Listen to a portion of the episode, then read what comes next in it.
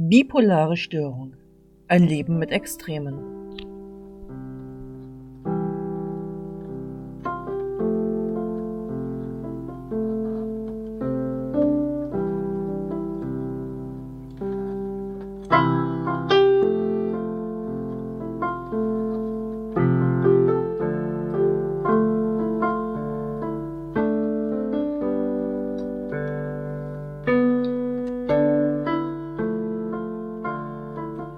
Jeder von uns kennt gute und schlechte Tage. Aber bei Personen mit einer bipolaren affektiven Störung trifft das Sprichwort himmelhochjauchzend zu Tode betrübt zu. Mein Name ist Veronika, ich bin 37 Jahre alt und bei mir wurde vor sechs Jahren die Diagnose bipolare affektive Störung gestellt. Dieser Podcast ist mir eine Herzensangelegenheit, denn es bedarf noch einiges an Aufklärungsarbeit über diese Erkrankung zu leisten. Herzlich willkommen zu einer neuen Folge meines Podcasts Bipolare Störung Leben mit Extremen.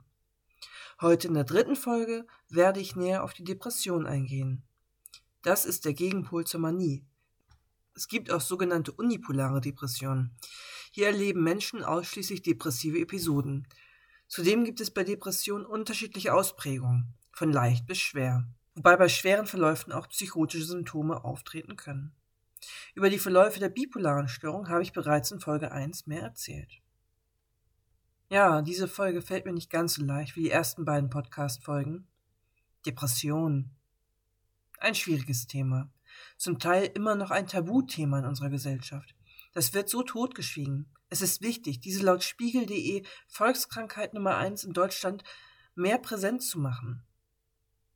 Mehr als 5,3 Millionen der deutschen Erwachsenen leiden an einer unipolaren Depression laut deutsche-depressionshilfe.de. Das muss man auch erstmal klarkriegen. Und wie kann ich in der Öffentlichkeit über die Folgen einer Depression sprechen? Aber ich kann. An dieser Stelle möchte ich darauf hinweisen, dass ich in dieser Podcast-Folge auch über Suizidgedanken sprechen werde. Falls sich dieses Thema derzeit zu sehr triggert, möchte ich dich bitten, in dieser Folge besonders auf dich aufzupassen. Im Notfall such dir Hilfe, wenn du gerade Suizidgedanken haben solltest. Dann schau gerne in die Shownotes. Dort findest du die Telefonnummer der Telefonseelensorge. Die ist 24 Stunden an sieben Tagen die Woche erreichbar. Zudem möchte ich noch einmal darauf hinweisen, dass dieser Podcast keine psychotherapeutische Behandlung oder das Konsultieren eines Facharztes ersetzen kann. Ich spreche in diesem Podcast über meine eigenen Erfahrungen mit der bipolaren Störung und außerdem möchte ich gerne meine Recherchen, die ich zusammengetragen habe, mit dir teilen.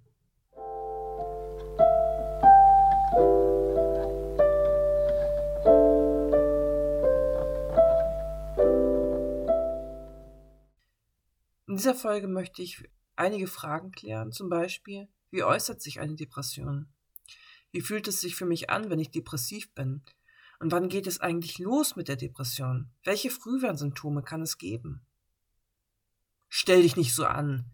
Reiß dich doch mal zusammen. Du musst dich einfach nur aufraffen. Sätze, die viele Menschen in depressiven Episoden sicher schon gehört haben. Aber mit dem sich zusammenreißen hat das Ganze gar nichts zu tun. Und auch nicht damit, dass man sich anstellt. Und wenn es so einfach wäre, sich aufzuraffen, hätte man es doch schon längst getan. Depression. Das ist ein Krankheitsverlauf der bipolaren Störung. Der Neurotransmitterhaushalt im Gehirn ist während einer depressiven Episode gestört. Es liegt ein Mangel an Serotonin und Noradrenalin vor. Dieser Mangel hat weitreichende Folgen. Menschen, die sich in einer depressiven Episode befinden, fühlen sich niedergeschlagen. Ein Gefühl der inneren Leere kann sich einstellen. Betroffenen ist dann vieles gleichgültig. Sie verlieren ihr Interesse und es kann kaum bis gar keine Freude mehr empfunden werden. Selbst kleine Aufgaben sind nicht mehr schaffbar oder werden durch Antriebslosigkeit zu einem riesigen Angang. Meist ist der Schlaf gestört, mit Einschlaf bis hin zu Durchschlafstörungen sowie frühmorgendlichem Erwachen. Viele Betroffene leiden auch an einem sogenannten Morgentief und haben enorme Schwierigkeiten, überhaupt aufzustehen und das Bett zu verlassen. Bei vielen Betroffenen ist auch der Appetit gestört. Die meisten leiden unter großer Appetitlosigkeit und stellen die Nahrungsaufnahme ein. Jeder Bissen kostet Überwindung. Oft findet ein sozialer Rückzug statt. Die Betroffenen gehen nichts mehr ans Telefon. Verabredungen werden vermieden. Sie fühlen sich wertlos und der eigene Selbstwert geht in den Keller. Häufig spielen auch Schuldgefühle eine große Rolle. Gerade auch nach einer Manie ähm, haben Schuld- und Schamgefühle eine große Rolle in diesen depressiven Episoden. Die Betroffenen zweifeln an sich selbst und machen sich selbst ohne Ende Vorwürfe. Der Blick in die Zukunft wird immer pessimistischer und die Sinnlosigkeit, die sich immer mehr einstellen kann und negative Gedankenspiralen sind Nährboden für Suizidgedanken, die sich im Denken immer mehr einnisten. Hier ist größte Vorsicht angesagt. Suizidgedanken sollten unbedingt ernst genommen werden. Gerade wenn ich Suizidgedanken habe und sie sich anfangen in meinem Denken einzunisten und langsam zu verselbstständigen, suche ich mir Hilfe im Außen. Aber auch wirklich spätestens dann. Hilfe im Außen. Das kann zum Beispiel die Telefonseelensorge sein. Diese ist 24 Stunden an sieben Tage die Woche erreichbar. Aber auch ein Chat oder eine Mailberatung ist hier möglich auf telefonseelensorge.de. Die Telefonnummern und die E-Mail-Adresse ähm, werde ich nochmal in den Show Notes verlinken. Ich werde auch noch andere Anlaufstellen hinzufügen. Ähm, also schaut da gerne mal rein. Die Beratung auf telefonseelensorge.de erfolgt anonym.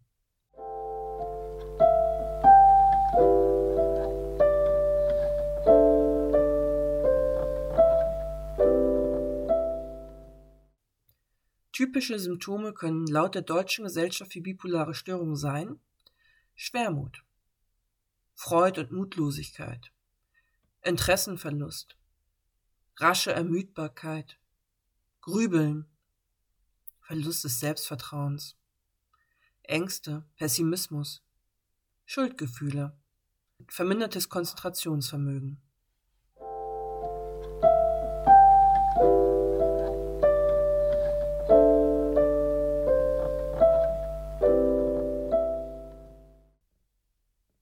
Wenn ich depressiv bin, sieht das dann so aus. Wenn ich depressiv bin, bin ich so unendlich traurig, liege ich lethargisch in meinem Bett. Vielleicht schaffe ich es auch auf mein Sofa und starre stundenlang die Zimmerdecke an. Jede kleinste Aufgabe wächst bis ins schier ungeheuerliche und wird immer unüberwindbarer. Ich koche dann kein Essen mehr für mich und ich schaffe es kaum bis gar nicht, mein Haushalt zu pflegen und zu organisieren. Ich höre dann auch kaum noch Musik, was sonst mein absolutes Lebenselixier ist. Wenn ich mal nicht teilnahmslos auf dem Sofa oder im Bett liege, beschäftige ich mich mit Geschichten und lasse mich in andere, bessere Welten entführen und verliere immer mehr den Bezug zur Realität. Ich lese dann ganz viel und suchte Serien oder Hörspiele, schaue einen Film nach dem anderen. Ich grübel dann auch sehr viel, eigentlich den ganzen Tag, wenn ich es nicht schaffe, mich abzulenken. Über meine Zukunft mache ich mir dann große Sorgen. Oder ich lebe gedanklich in der Vergangenheit und ich entferne mich Stück für Stück davon, im Hier und Jetzt zu leben. Meine sozialen Kontakte schaffe ich kaum noch zu pflegen. Ich vermeide Treffen mit Freunden, gehe kaum noch ans Telefon. Die äußere Welt entgleitet mir zunehmend. Ich bin lustlos und mir wird vieles immer gleichgültiger. Bis auf die immer wieder auftauchende, abgrundtief und alles absorbierende Traurigkeit stellt sich dann ein Gefühl der Gefühlslosigkeit ein, der tiefen inneren Leere. Lebensfreude erscheint mir dann wie ein Fremdwort und etwas, das ich nie empfunden habe und nie wieder empfinden werde. Ich fühle mich schwer, schleppe mich nur noch dahin. Jeder Schritt fällt mir schwer, mit hochgezogenen Schultern den Kopf nach unten geneigt. Mein Erscheinungsbild vernachlässige ich immer mehr. Ich mache nur noch das Nötigste. Im Umgang mit anderen kann ich dann auch sehr gereizt und ungeduldig sein, will ich doch eigentlich nur meine Ruhe. Mein Antrieb verringert sich immer mehr. Ich werde lustlos, schaffe die einfachsten Dinge nicht mehr. Mir fällt es immer schwerer, Entscheidungen zu treffen. Was ziehe ich heute an? Was soll ich heute essen? Schaffe ich es heute wenigstens zum Briefkasten? Eigentlich total banale Sachen. Aber ich bin hoffnungslos überfordert damit. Essen, ein Thema für sich. Essen muss dann schnell und simpel für mich in der Zubereitung sein. Tiefkühlpizza, kalte Dosenravioli, Chips und Schokolade sind da einfach. Ich schlucke meine Traurigkeit mit einem Stück Schokolade runter, ersticke sie mit einer Tüte Chips, versuche diesen dumpfen Schmerz zu betäuben, schwanke zwischen Appetitlosigkeit und übermäßigen Appetit mit Heißhungerattacken. Ich verspüre dann auch kein sexuelles Verlangen mehr, und selbst einfache Berührungen durch meinen Partner oder meine Partnerin sind dann nur noch schwer auszuhalten. An Sex ist überhaupt nicht mehr zu denken. Mein Selbstwert liegt dann bei minus 1000. Ich bin nichts wert, kann gar nichts, besitze keine Fähigkeiten. Mein Schlaf ist gestört. Abends grübel ich dann noch lange und kann nicht einschlafen. Nachts werde ich wach und bin dann hellwach und morgens schaffe ich es kaum, mich aus dem Bett zu quälen. Oder stehe kurz auf und lege mich postwendend nach dem ersten Kaffee wieder ins Bett. Und irgendwann werde ich von dem Wunsch übermannt, einfach aufzuhören zu sein. Das Gefühl der absoluten Sinnlosigkeit stellt sich ein. Die Gedanken kreisen dann um den letzten Akt. Spätestens, wenn die Eigengefährdung immer mehr zunimmt und ich mir nicht mehr selbst über den Weg traue, ist es dann wirklich auch allerhöchste Zeit, die Hilfe durch einen stationären Aufenthalt in einer psychiatrischen Klinik aufzusuchen oder mir andere psychologische Unterstützung zu suchen.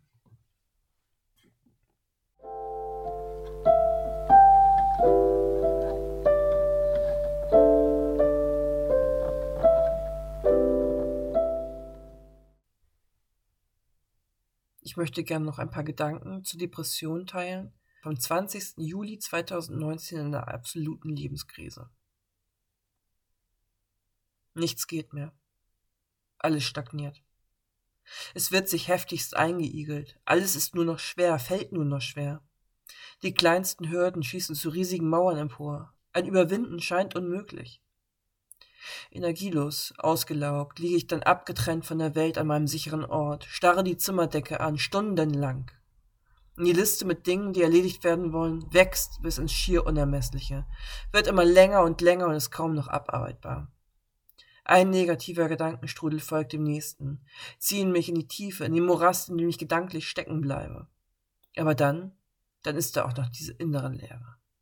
Ich verliere den dünnen roten Faden zu mir selbst immer mehr und mehr. Die Verbindung droht zu kappen.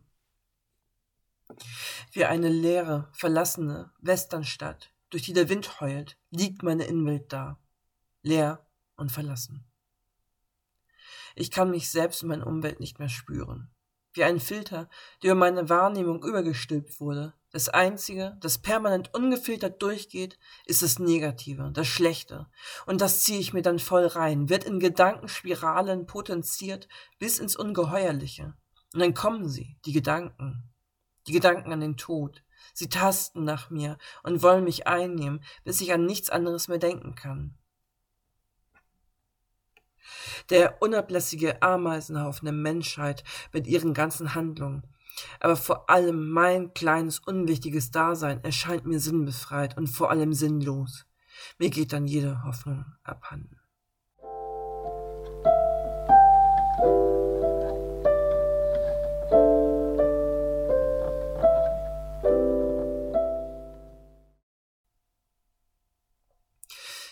Ja, jetzt stellt sich aber auch die Frage, wie kann man eine Depression rechtzeitig erkennen? Ich habe in der letzten Folge die 10-Punkte-Skala der Manie vorgestellt von Matthias Hammer und Irmgard Plössel aus ihrem Buch Irre verständlich. Ähm, diese 10-Punkte-Skala gibt es auch für die Depression. Die stelle ich jetzt mal ganz kurz vor. Erstens, melancholisch, leicht bedrückt. Zweitens, pessimistischer Blick in die Zukunft. Drittens, traurig für einige Stunden. Viertens, morgens hat man Anlaufschwierigkeiten. Fünftens, morgens fällt es einem schwer aufzustehen, Schlafstörungen, Gedanken und Sorgen führen zu einem gedrückten Stimmungskalender. Sechstens, traurig für wenige Tage, Rückzug, antriebslos, Alltagserledigungen fallen schwer. Siebtens, man kann sich schwer an etwas erfreuen. Es fällt schwer, etwas zu unternehmen. Achtens, der Zeitraum der Trauer ist länger als eine Woche. Grübel und Freudlosigkeit nehmen zu. Neuntens. Traurigkeit und Verzweiflung beherrschen den Alltag. Morgens fällt es schwer, den Tag zu beginnen. Es fällt schwer, sich an etwas zu freuen. Das Interesse an Dingen wird weniger, frühmorgendliches Erwachen. Zehntens. Klinisch relevantes Erleben einer depressiven Störung.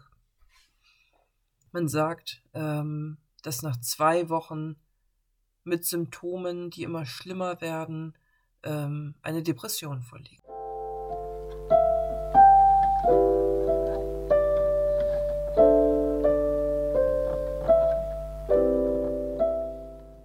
Laut Neurologen und Psychiatern im Netz können Frühwarnsymptome sein Schmerzen, zum Beispiel unspezifische Kopf- oder Bauchschmerzen. ständige Müdigkeit, Energiemangel, nachlassendes sexuelles Interesse, Reizbarkeit, Angst, zunehmende Lustlosigkeit, Teilnahmslosigkeit, missmutige Stimmungslage, Schlafstörungen, Appetitlosigkeit.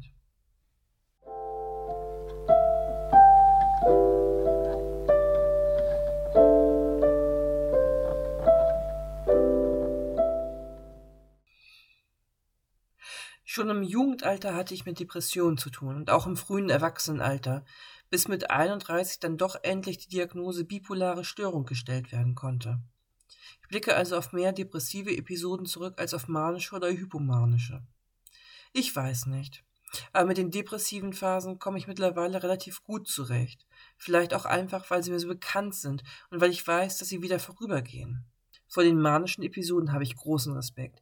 Diesen absoluten Kontrollverlust will ich, wenn möglich, nicht noch einmal erleben. Aber wenn ich das Gefühl habe, dass ich mir selbst gefährlich werden kann, dann lasse ich mich in die Psychiatrie des nächstgelegenen Krankenhauses einweisen. Da gehe ich lieber auf Nummer sicher. Zumindest ist das momentaner Umgang damit. Die bipolare Störung beeinflusst mein Leben auf jeden Fall noch, aber ich habe meinen Frieden irgendwo auch mit dieser Erkrankung gemacht und ich bin zufrieden mit dem, was ich in meinem Leben habe und bis jetzt erreicht habe. Und ich bin zutiefst dankbar für meine Freunde, meine Familie und mein gutes Behandlungsteam. Ohne die wäre ich sicherlich nicht an diesem Punkt, an dem ich jetzt bin. Die Deutsche Gesellschaft für bipolare Störung hat übrigens ein Beratungstelefon. Zu finden ist die Telefonnummer sowie die Sprechzeiten auf dgbs.de. Hilfe zur Selbsthilfe, das wird übrigens auch noch ein Thema einer anderen Podcast-Folge sein. Es ist möglich, gegenzusteuern. Es ist möglich, seinen Lebenswandel zu verändern, um den Krankheitsverlauf positiv zu beeinflussen. Die Diagnose bipolare Störung ist nicht das Ende des Lebens. Und auch eine Depression ist es nicht, auch wenn es sich in den dunkelsten Stunden so anfühlen mag und auch aussichtslos erscheint. Sei dein eigener Fels in der Brandung, an dem sich die Wellen brechen und der den Gezeiten trotzt.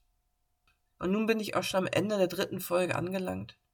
Ich hoffe, du konntest noch etwas aus dieser Folge mitnehmen. Folge mir auch gerne auf Instagram. Hashtag bipolare Störung Leben mit Extremen. In Folge 4 werde ich zwei sehr gute Freundinnen von mir zu Gast im Studio haben. Ähm, wir werden darüber sprechen, wie es sich Angehörige von Betroffenen mit dieser Erkrankung arrangieren und werden über die Erfahrungen, die sie mit mir zusammengesammelt haben, berichten. Ich freue mich auf jeden Fall schon. Also, bis zum nächsten Mal. Alles Gute für dich.